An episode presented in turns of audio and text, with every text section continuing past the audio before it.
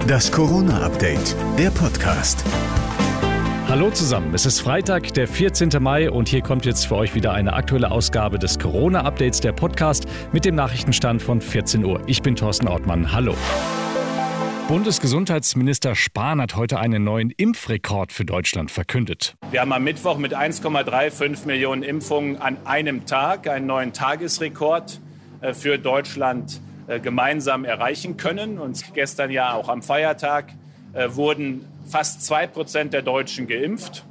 Das ist, denke ich mal, eine Größenordnung, die auch deutlich macht, in welcher Geschwindigkeit wir mittlerweile äh, dort auch vorgehen können. Damit sind jetzt fast 36 Prozent der Deutschen mindestens einmal geimpft. Währenddessen ist die bundesweite 7-Tage-Inzidenz erstmals seit langer Zeit wieder unter die 100er-Marke gefallen. Dennoch waren Spahn weiter vor allzu schnellen Lockerungen. Wie der Juli und August wird, entscheidet sich in den nächsten sechs Wochen. Das ist noch nicht entschieden. Und wir haben es jetzt selbst in der Hand, ob es ein Sommer mit niedriger Inzidenz wird und die Entwicklung so bleibt oder nicht. Im Mai würden in den Praxen und Impfzentren besonders die Zweitimpfungen im Fokus stehen, so Spahn. Im Juni dann wieder verstärkt Erstimpfungen.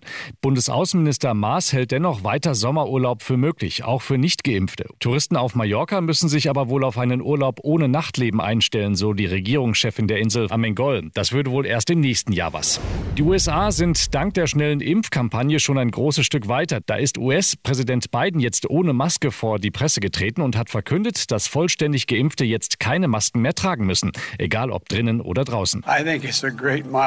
Ich denke, das ist ein großartiger Meilenstein. Das war möglich durch den großartigen Impferfolg. Stand heute haben wir 250 Millionen Impfdosen in 114 Tagen verabreicht.